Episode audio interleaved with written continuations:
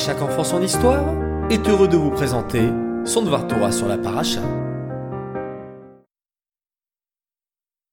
Bokertov les enfants, comment allez-vous ce matin? Baruch Hashem, très heureux de partager avec vous un Dvar Torah sur la première paracha du quatrième Sefer de la Torah, le Sefer Bamidbar. Vous savez, cette paracha Bamidbar, qui veut dire dans le désert, est toujours lue avant la fête du don de la Torah, la fête de Shavuot. Il y a donc forcément un lien entre la Torah et le désert.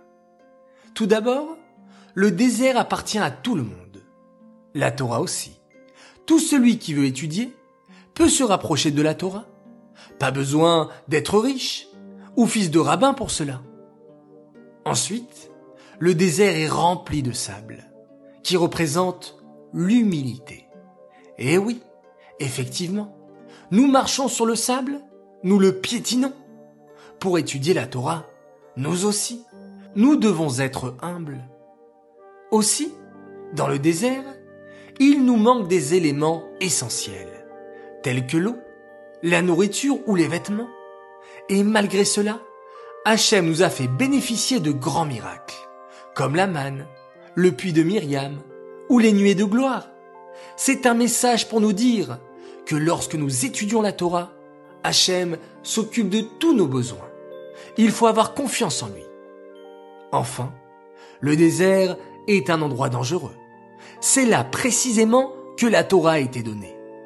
Hachem veut nous donner l'enseignement suivant.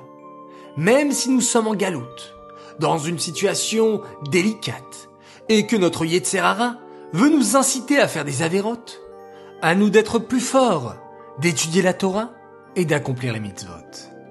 Pour toutes ces raisons, les enfants, nous comprenons pourquoi la Torah a été donnée dans un désert et pourquoi notre paracha Bamidbar est toujours lu avant la fête de Shavuot. Renforçons-nous alors dans l'étude de la Torah et l'accomplissement des mitzvot.